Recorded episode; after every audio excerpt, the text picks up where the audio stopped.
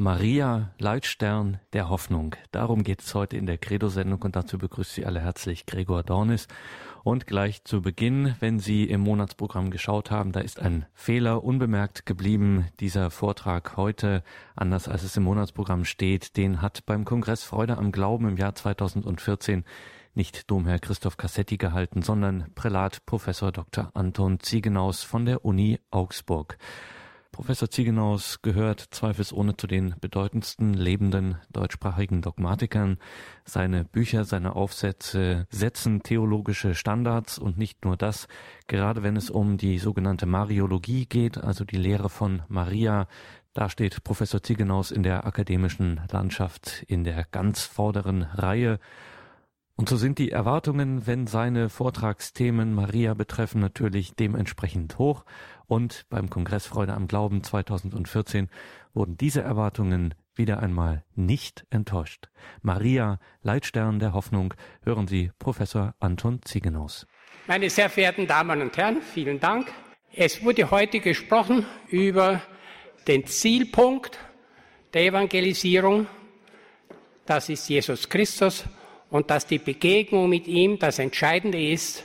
Ich glaube, man darf aber auf diesem Weg nicht vergessen, die Frau, die schon in der Geschichte Christus, den Gottessohn, in die Welt gebracht hat. Und sie wird auch helfen, dass er heute in dieser Welt Fuß fassen kann. Meine sehr verehrten Damen und Herren, der Mensch ist gefährdet. Papst Franziskus steht mit dieser Lagebeurteilung nicht allein.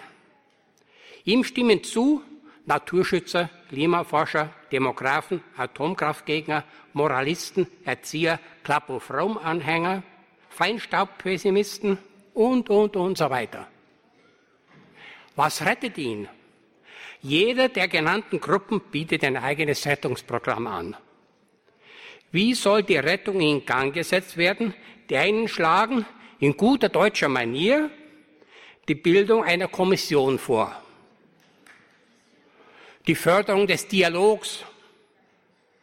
Andere eine Erhöhung des Kinder- und Familiengeldes, der Ausgaben für Bildung und wieder andere die Abschaffung der Kernkraft und des Kohlenfeinstaubs.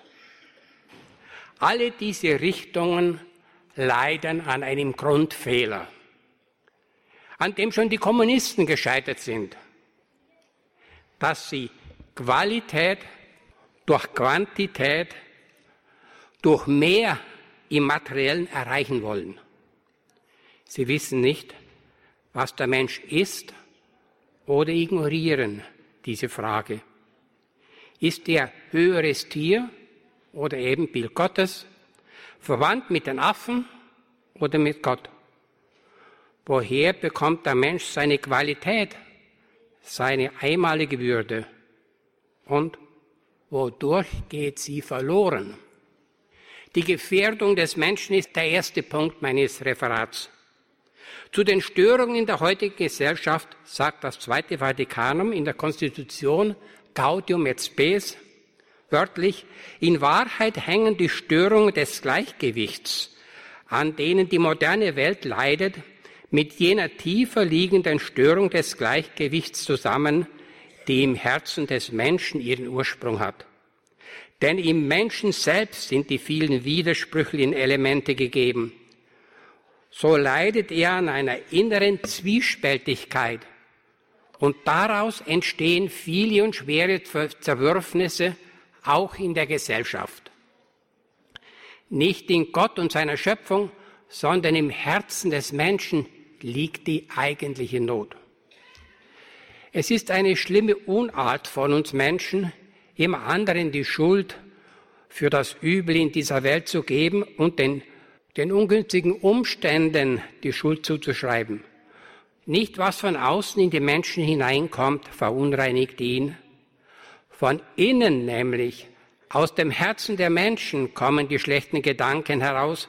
Hurereien, Diebereien, Mordtaten, Neid, alles dieses Böse kommt von innen heraus und verunreinigt den Menschen. Markus 7.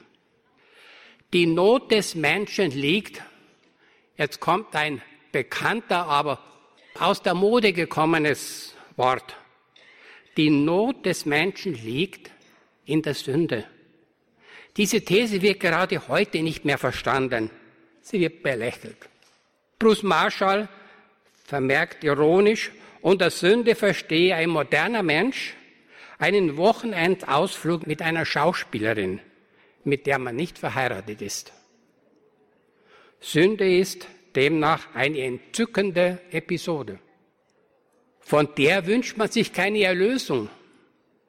Auch nach Hugo von Hoffmannsthal ist das Gute eintönig, die Sünde jedoch unendlich reich. Und da soll die Sünde die tiefste Not des Menschen sein. Aber genau das lehrt die Bibel. Der Wurzel der Sünde ist der Stolz des Menschen, der wie Gott sein will, der mit der Spitze des Turmes von Babel bis zum Himmel reichen will und dem lebendigen Gott Anerkennung und Gehorsam verweigert, wie es Paulus formuliert. Deshalb verfielen sie der Herrschaft ihrer Götzen, nämlich der Anbetung des Geschaffenen anstelle des Schöpfers und den Wucherungen der ohne Gott ort- und steuerlos gewordenen Triebe und Leidenschaften.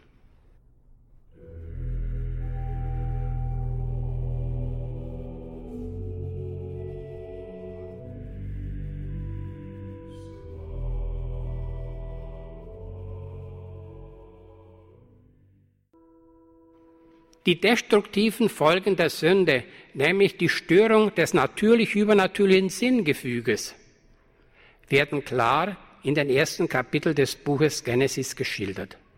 Der Mensch versteht sich selbst nicht mehr. Er verliert aufgrund der Sünde das Vertrauen auf die bergende Hand Gottes und fühlt sich allein, so allein, dass er den Tod nicht mehr als Heimgang sondern als beängstigende Katastrophe empfinden wird. Der Sünde folgt der Tod, so heißt es in der ganzen Bibel. Der Mensch kommt mit seiner Geschlechtlichkeit nicht mehr zurecht. Entweder er wird prüde oder zügellos. Die Nacktheit wird zum Problem. Der Mensch empfindet das Bedürfnis, sich vor dem anderen zu schützen, da er ihn verletzen kann. Der Sündenfallbericht schildert ferner die sozialen Folgen aufgrund des verstörten Verhältnisses mit Gott. Das Verhältnis der Geschlechter zueinander wird zur Herrschaft. Er wird über dich herrschen. Die persönliche Schuld wird auf den Partner abgeschoben. Was hast du getan, fragt Gott Adam. Und der sagt, die Eva. Und die Eva ist um keinen Deut besser. Sie sagt, die Schlange. Immer ist es der andere. Keiner schlägt seinen Bruder. Lamech missachtet die personale Würde der Frau und nimmt sich zwei Frauen und rühmt sich einer 77-fachen Rache. Die Sünde, und zwar jede, mindert und zerstört die Liebesfähigkeit des Menschen um die mit der Sünde eingetretene radikale Wendung und ihre Folgen zu erklären, setzt Augustinus beim wahren Menschen an, der Gottes Ebenbild ist. Der Mensch gewinnt demnach Halt, je mehr er sich mit Gott verbündet und je weniger auf die Ansprüche seines Selbst bedacht ist. Aber in der Gier, seine eigene Macht zu kosten, konzentriert sich das Ich des Sünders auf sich selbst als Mittelpunkt. Atse ipsum tamquam ad medium.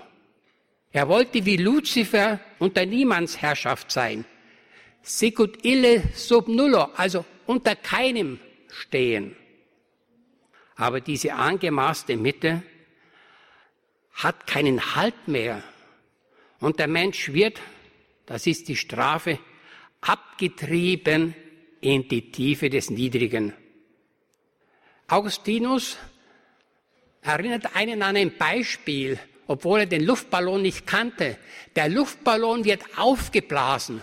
Und je mehr er aufgeblasen ist, umso mehr ist er in der Gefahr, vom Wind verweht zu werden. Jeder leichte Wind nimmt den Luftballon mit. Des Menschen Ehre, Gottes Ebenbild zu sein, wird nun zur Schande, Bild des Tieres zu sein. Bei dem Versuch des Ichs, Mitte zu sein, also jener Versuch, jenes Experiment, sich selber Mitte zu werden. Dieser Versuch, er hat keinen Halt mehr. Die Kraft und die Zuversicht gehen verloren. So kann er aus seinem eigenen Vermögen nicht umkehren, außer es kommt ihm die Gnade Gottes zu Hilfe, die zur Buße ruft und die Schuld vergibt. Und jetzt der zweite Punkt, wer rettet? Wer die Sünde und ihre Folgen, die bis heute das Leben des Einzelnen und der menschlichen Gesellschaft belasten, bedenkt, kann verstehen, dass die Sünde als die tiefste Not des Menschen betrachtet wird. Sie stört und zerstört das Verhältnis zu Gott und zum Nächsten. Vom Anfang bis heute. Zugleich drängt sich die Frage auf, was rettet ihn? Oder man müsste mal nicht klarer fragen, wer rettet ihn? Hier soll nicht der Grundfehler der einäugigen Fanatiker gemacht und ein monokausaler Rettungsvorschlag unterbreitet werden. Natürlich sind menschliche Anstrengung und Intelligenz, gemeinsames Mühen im Staat und in der Kirche erforderlich. Wenn im menschlichen Herzen die Ursache für die Gefährdungen liegen, dann können sie sicher nicht ohne das Zutun des Menschen beseitigt werden. Aber genügt das? Eine Antwort auf die Rettung gibt Genesis 3,15. Zur Schlange sprach Gott wörtlich, Feindschaft setze ich zwischen dich und die Frau, zwischen deinem Nachwuchs und ihrem Nachwuchs. Er trifft dich am Kopf und du triffst ihn an der Ferse. Inmitten der Erzählung vom Sündenfall verstärkt nun Gott nicht, wie man erwarten könnte, eine Strafdrohung oder eine Unheilsankündigung ich werde es euch zeigen, sondern er verweist auf einen, der der Schlange den Kopf zertritt. Die Frage lautet nun, wer ist mit der Frau und mit ihrem Nachwuchs Same gemeint? Wenn man fragt, wer ist die Frau, liest man den Kontext von Genesis 1.15, dann wäre die Eva die nächstliegende. Aber Eva kann es nicht sein, denn Eva steht ja auf der Seite der Schlange. Und so sucht man, wer nun diese Frau sein soll. Und wer ist der Same? Es ist nun interessant, dass schon die Juden im Alten Testament in diesem Samen den Messias gesehen haben. Und man kann das feststellen an der griechischen Übersetzung des Alten Testaments in der sogenannten Septuaginta. Same oder Nachwuchs heißt im Griechischen Tochsperma, ist ein Neutrum. Also das Same. Und wenn es dann heißt, er wird den Kopf zertreten, da sagt nun die Septuaginta schon Autos. Autos heißt er. Es müsste eigentlich Autor heißen. Es, das Same. Die Juden haben schon gedacht, hier ist der Messias angekündigt. Und haben an den Messias gedacht. Und wer ist dann die Frau, die Mutter dieses Messias? Man denkt an Maria. Fazit. Im Alten Testament verheißt Gott schon im Zusammenhang mit dem Sündenfall in der Urzeit gleich auf den Messias und seine Mutter. Die Feindschaft dauert weiter bis zum jüngsten Tag Und der Kampf ist noch nicht zu Ende. Wir erleben es ja täglich. Die Christen haben schon im zweiten Jahrhundert diese Stelle marianisch gedeutet. Was hier im ersten Blick auf das Buch des Alten Testaments angedeutet wurde, wird wieder im zwölften Kapitel des letzten Buches des Neuen Testaments in der Offenbarung des Johannes aufgegriffen. Dort ist die Rede von der Niederlage des Drachen im Himmel. Wörtlich, gestürzt wurde der große Drache, die alte Schlange, die den Namen Teufel und Satan trägt, der den ganzen Erdkreis verführt. Er wurde hinabgestürzt auf die Erde. Jetzt ist gekommen das Heil und die Kraft und das Königtum unseres Gottes und die Macht seines Gesalbten. Denn gestürzt ist der Ankläger unserer Brüder. Sie besiegten ihm Kraft des Blutes des Lammes. Der Teufel ist voll grimmigen Zorns. Er weiß, dass er nur noch kurze Zeit hat, denn im Grunde ist er besiegt. Da wurde der Drache zornig über die Frau und machte sich auf den Weg, Krieg zu führen mit den übrigen ihrer Kinder. Vom dauernden Kampf ist davon im Protoevangelium die Rede, also die Feindschaft. Und deshalb sollen wir uns nicht wundern, wenn auch heute die Feindschaft weiter besteht. Das ist uns von Anfang an gesagt. Und das Evangelium bringt uns auch keine Schönrednerei, keine leeren Verheißungen, sondern auch Jesus redet vom Kreuz.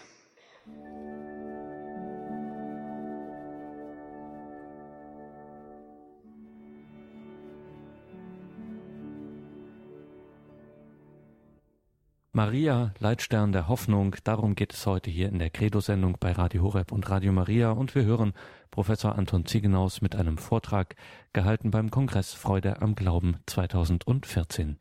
Jetzt der dritte Punkt. Ermutigende Beispiele aus der Geschichte. Meine Damen und Herren, nach der französischen Revolution lag das religiöse Leben in Frankreich da nieder. In der Revolution wurde in der Pariser Kathedrale in Notre Dame eine Tänzerin der Pariser Oper mit der weißen Robe bekleidet in eine Prozession hineingeführt. Sie verkörperte die Göttin der Vernunft.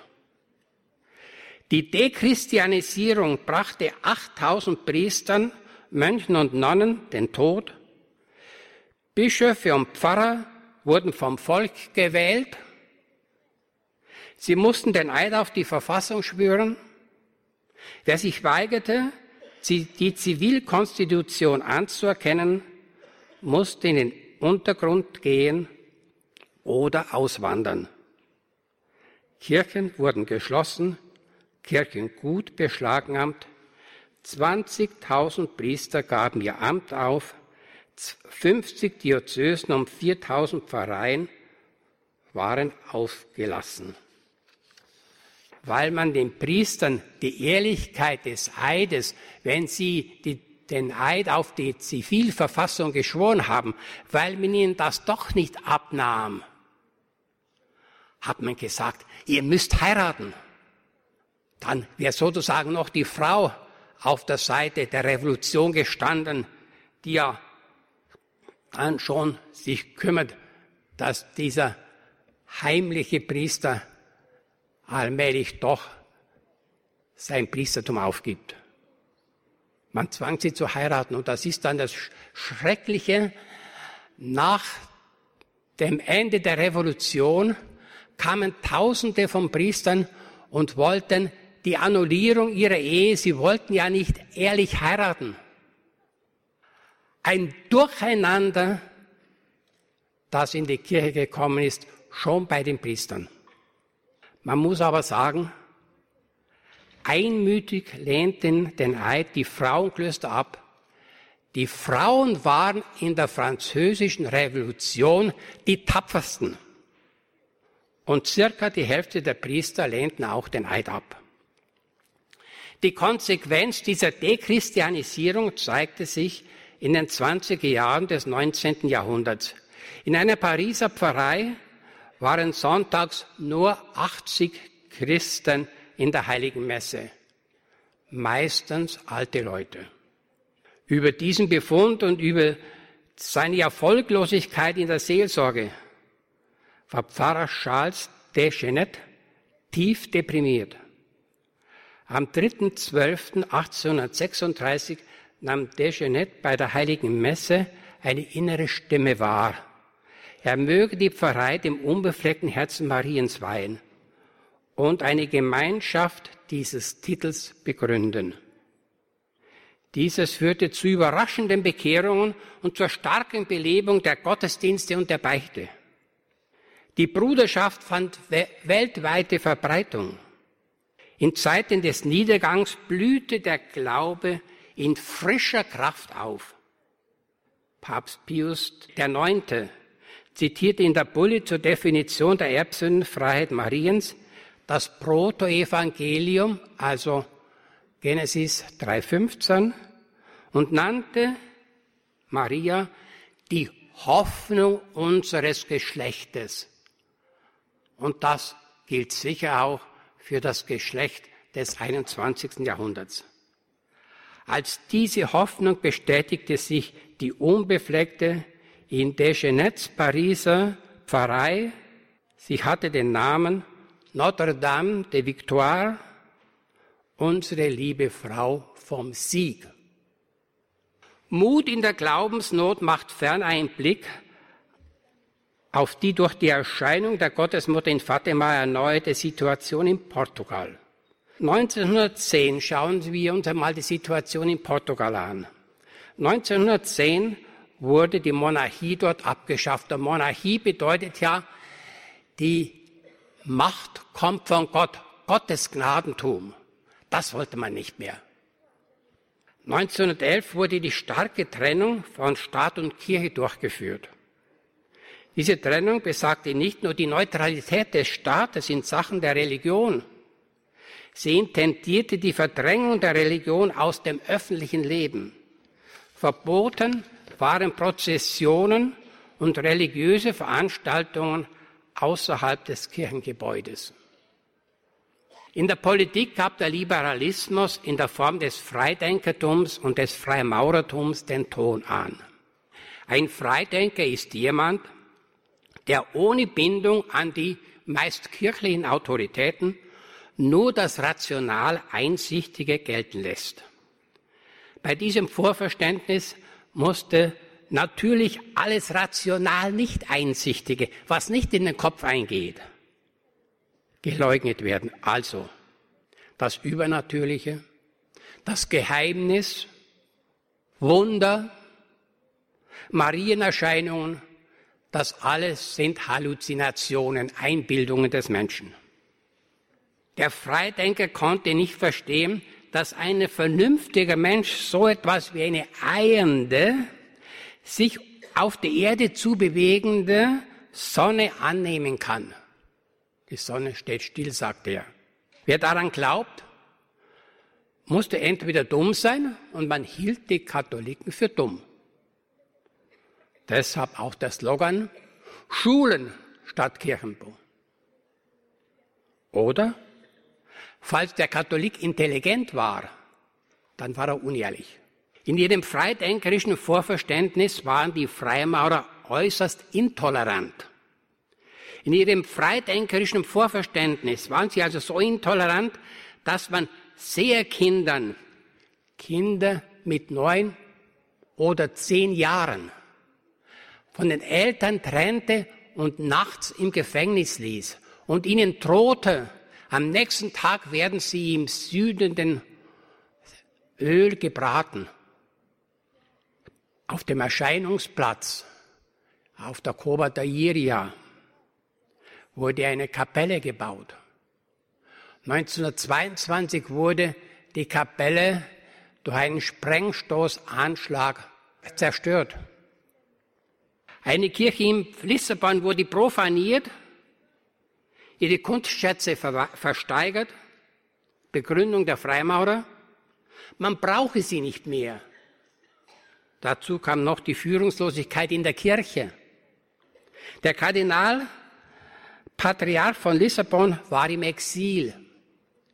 Leiria, die Kirche, in der sie Fatima, das Leben für Fatima dann abspielte, Leiria war schon 1918 von Benedikt XV. als Diözese errichtet worden, aber erst im August 1920 erhielt sie einen neuen Bischof.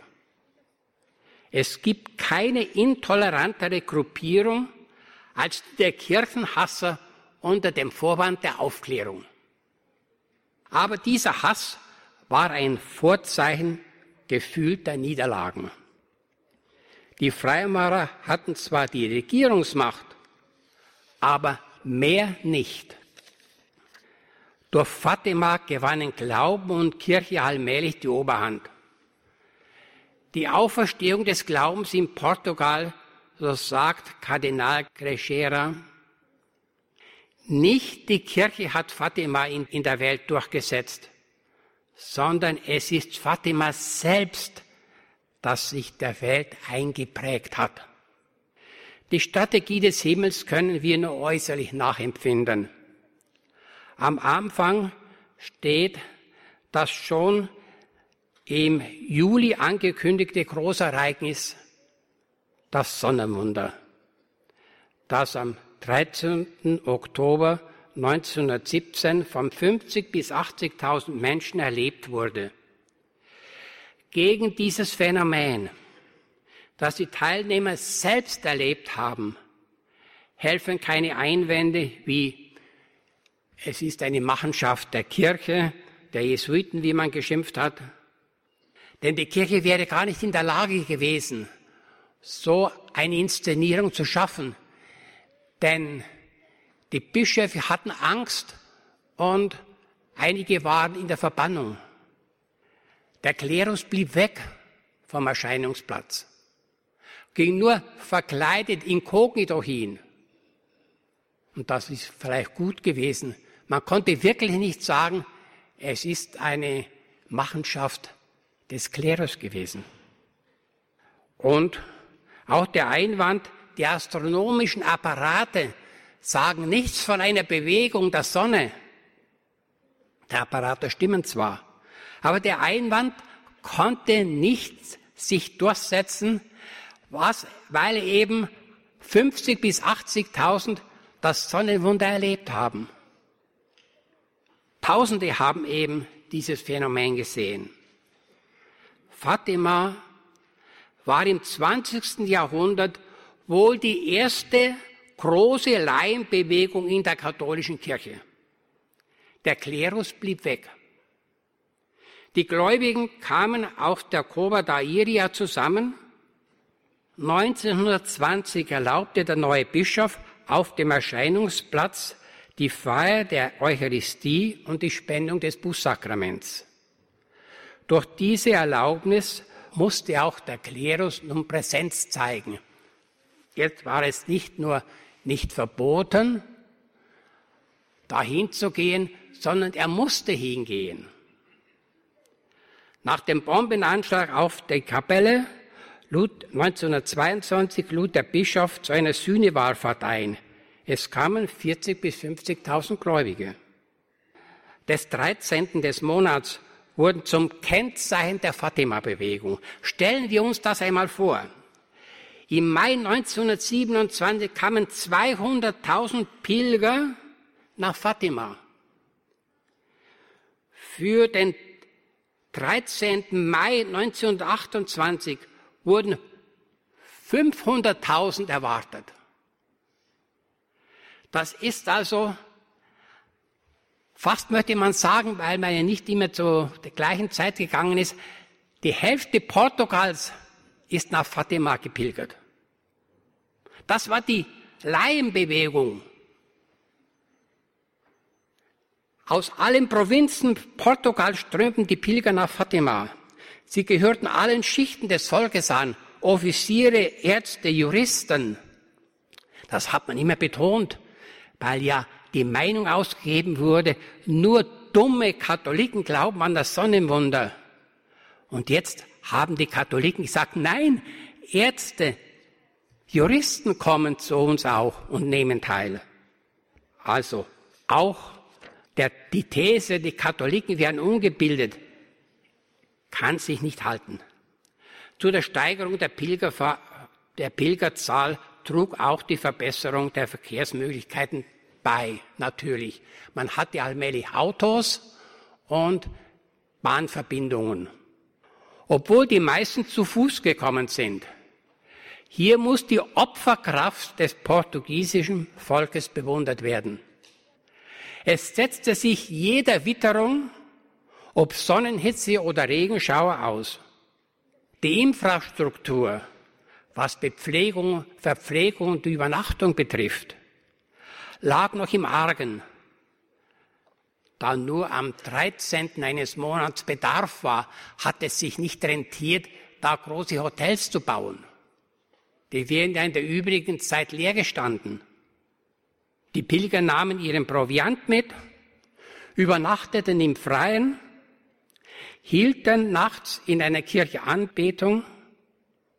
Wer näher zu Hause war, brach in der Nacht zum 13. abends oder frühmorgens auf, nahm je nach Route in Leria an der Heiligen Messe teil, wohl deswegen, weil er dann nicht mehr nüchtern sein musste wegen der Kommunion.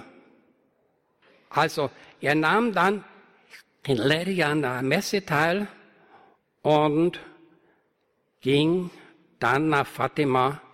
Nachmittags hat er sich wieder auf den Heimweg gemacht. Angesichts der unübersichtbaren Menge musste sich der Pilger sein Programm selber zusammenstellen. Lautsprecher gab es nicht, das muss man also bedenken. Er konnte an einer heiligen Messe teilnehmen, irgendwo auf dem Platz, ein Rosenkranz beten, eine Predigt anhören. Wir wissen von einem Priester, der jeden 13. abends um 9.30 Uhr die ganze Nacht durch bis zum Morgen die Beichte abnahm. Er spricht von einer Massa de Penitentes, also eine Masse von Beichtenden. Der Pilger konnte an einer heiligen Messe teilnehmen, wie schon gesagt. Es wurden an einem Tag 106 Messen gezählt hat er keine Lautsprecher mehr. Kleine Gruppen bildeten sich. Erst 1927 hatte man Lautsprecher. Auf alle Fälle. Eine Wahlfahrt nach Fatima wurde trotz der Strapazen als unvergessliches Erlebnis empfunden. Die Wanderung mit dem Pfarrer bei Nacht und Sonnenaufgang, das Singen und Beten auf dem Weg mit Fahnen dann die Freude, die aus dem Verzicht kommt. Wir haben was geleistet, wenn wir uns auf den Weg machen und wieder zurückgehen. Rein physisch. Und schließlich der innere Frieden, der aus dem Empfang des Bußsakraments kommt. Das Bußsakrament ist ja das Geschenk des Auferstandenen. Er erscheint den Jüngern und sagt, wem ihr die Sünden nachlassen werdet, sind sie nachgelassen. Also ein Ostergeschenk ist die Beichte. Die Wirkung der Beichte liegt nach der Lehre des Konzils von Trient in der Freude des gereinigten Gewissens, in der starken Tröstung des Geistes und in der Heiterkeit des Herzens. Wenn heute bei der Diskussion so viel von der Freude gesprochen wurde und von der Heiterkeit des Herzens, wurde allerdings nicht gesagt, dass die Heiterkeit des Herzens ganz tief zusammenhängt mit der Beichte.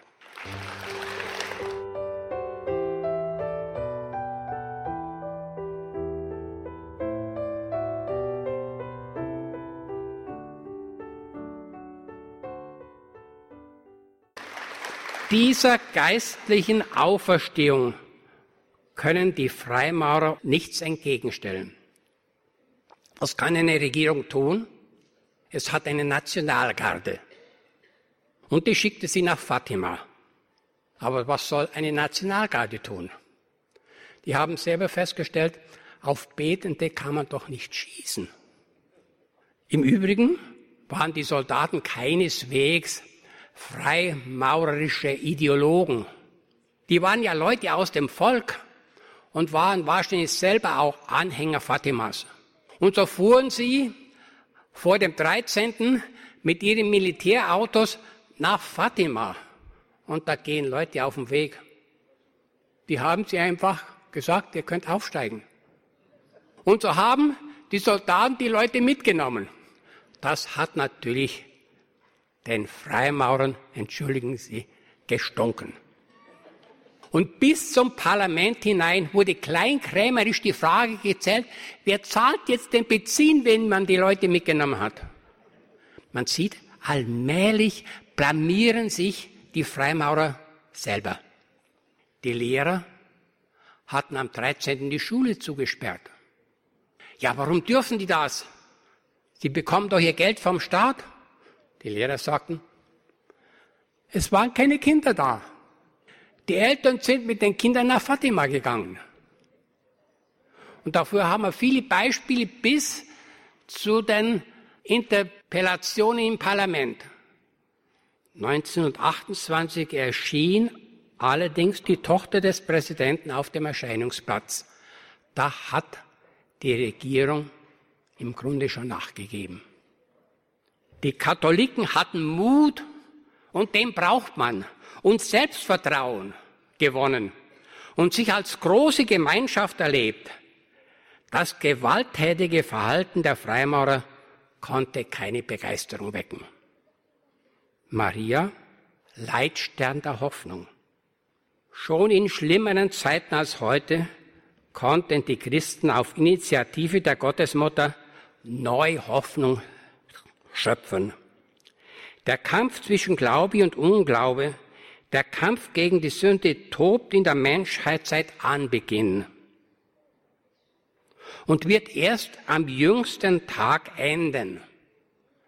Also die Zeit, wo nicht mehr der Christ angefochten wird, die gibt es erst nach dem jüngsten Tag. So sagt uns das Neue Testament, ich habe Offenbarung des Johannes vorgelesen. Der Satan ist erst und wird erst dann entwaffnet. Im zweiten Thessalonicher Brief heißt es, Christus wird den Gesetzlosen vernichten und mit dem Aufleuchten seines Kommens.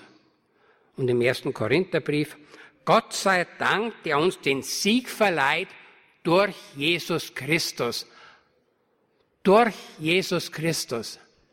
Aber nichts ist gesprochen von Kommissionen, Dialoggruppen. Wer wird uns retten? Weil der Kampf vorausgesagt ist, dürfen wir nicht überrascht sein, wenn in dieser Weltzeit die Sache Christi und der Kirche, mit der wir uns solidarisieren, weil wir zu ihr gehören, nicht im Sinn unserer vordergründigen Erwartungen verläuft. Allerdings sollten wir nicht vergessen, dass Gottes Pläne durchaus nicht mit unseren Erwartungen übereinstimmen müssen. Oft steht unsere menschliche Hoffnung nicht im Einklang mit Gottes Plan. Auch Mariens Leben war voll von meist schmerzhaften Überraschungen. Wir dürfen den Leitstern unserer Hoffnung, dem Meeresstern, an dem sich die Seeleute orientiert haben, nicht zur Wellnessverantwortlichen degradieren. Wie oft wurde uns und der Kirche etwas genommen, was sich später als Gewinn herausstellte. Denken Sie nur an die Säkularisation in Deutschland. Ein Kenner der Geschichte hat einmal gesagt, wäre die Säkularisation in Bayern nicht eingetreten, wären 1918 sicher ganz stark die Kommunisten gekommen. Vielleicht war es gut, wenn die Kirche nicht mehr so viel Besitz hatte. So, der Kirche wird oft etwas genommen, wo wir meinen, das ist ein Verlust und es hat sich als Gewinn entpuppt. Denken Sie an den Verlust des Kirchenstaates. Und seitdem haben wir gute Päpste. Haben wir denn verloren? Also keine Weltuntergangsstimmung in der Kirche. Wir wünschen uns heute auch Mutmacher, wie es sich der Pfarrer der Pfarrei Maria vom Sieg gewünscht hat. Und wir wünschen uns Erscheinungen der Gottesmutter, wie in Fatima, die zur Auferstehung des Glaubens führten. Manche meinen, unsere aktuelle Situation sei noch nicht so miserabel wie damals in Paris oder in Fatima. Vielleicht wird es noch schlimmer kommen. Wer die Marienerscheinungen der Neuzeit bedenkt, wird die Treue Gottes zu seinem Plan mit den Menschen auch erkennen. Unsere Antwort kann nur sein, unsere Treue und das Thema jeder Marienerscheinung, Gebet und Sühne, also unsere Treue. Der Michael Schmaus, bei dem ich Dogmatik hörte, der über 90 Jahre alt wurde, gefragt wurde im Alter, wo er schon ziemlich gebrechlich war, ja, wie geht's dir denn? Dann gab er zur Antwort, das ist nicht wichtig. Hauptsache, der liebe Gott ist gesund. Und das ist er. Ich danke Ihnen.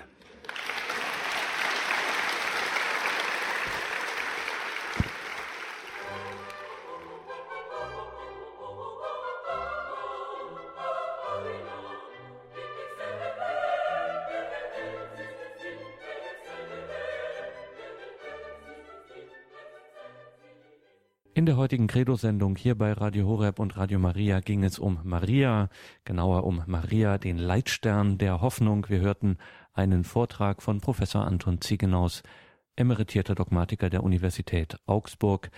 Er sprach beim Kongress Freude am Glauben 2014 des Forums Deutscher Katholiken über eben dieses Thema Maria, Leitstern der Hoffnung. Diesen Vortrag haben wir für Sie natürlich auch auf einer CD, die Sie sich kostenlos bei unserem CD-Dienst bestellen können. 08328 921 120 oder auch auf horeb.org gibt es diesen Vortrag in Kürze in unserem Podcast- und Download-Angebot. Hier im Programm geht es gleich weiter mit dem Gebet. Wir beten das Nachtgebet der Kirche, die komplett ich darf mich an dieser Stelle von Ihnen verabschieden und wünsche Ihnen einen gesegneten Abend und eine behütete Nacht. Machen Sie es gut, Ihr Gregor Dornis.